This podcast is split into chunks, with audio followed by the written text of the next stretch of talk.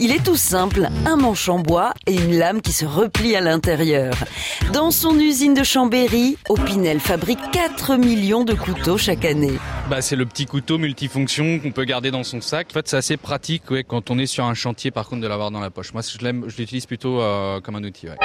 1917, l'année où l'Opinel est passé à table. Viens faire un tour dans la ruelle, je te montrerai mon opinel. Je te chouraverai ton blouson. Moi je lui dis, laisse béton.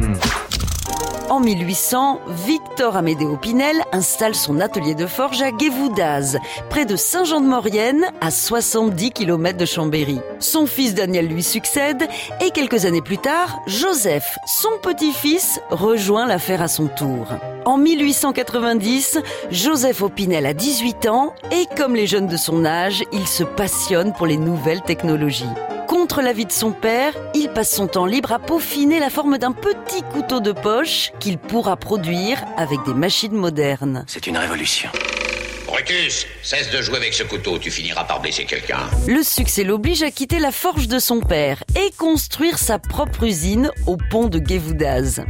Mais il sait qu'il ne pourra jamais développer son entreprise s'il reste dans son hameau perdu. En pleine guerre, il part à la recherche de l'endroit idéal. Et c'est dans les faubourgs de Chambéry, à Cognien, qu'il trouve une ancienne tannerie.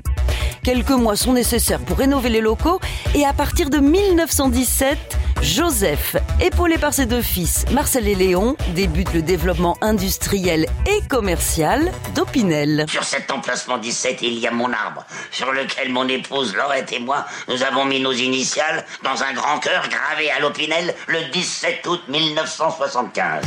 Depuis 1985, le couteau trône au Victoria and Albert Museum de Londres parmi les 100 objets les mieux dessinés du monde. Il est en bonne place à côté de la Porsche 911 et de la montre Rolex. L'Opinel est donc tout sauf un second couteau. On n'arrête pas le progrès. À retrouver sur francebleu.fr.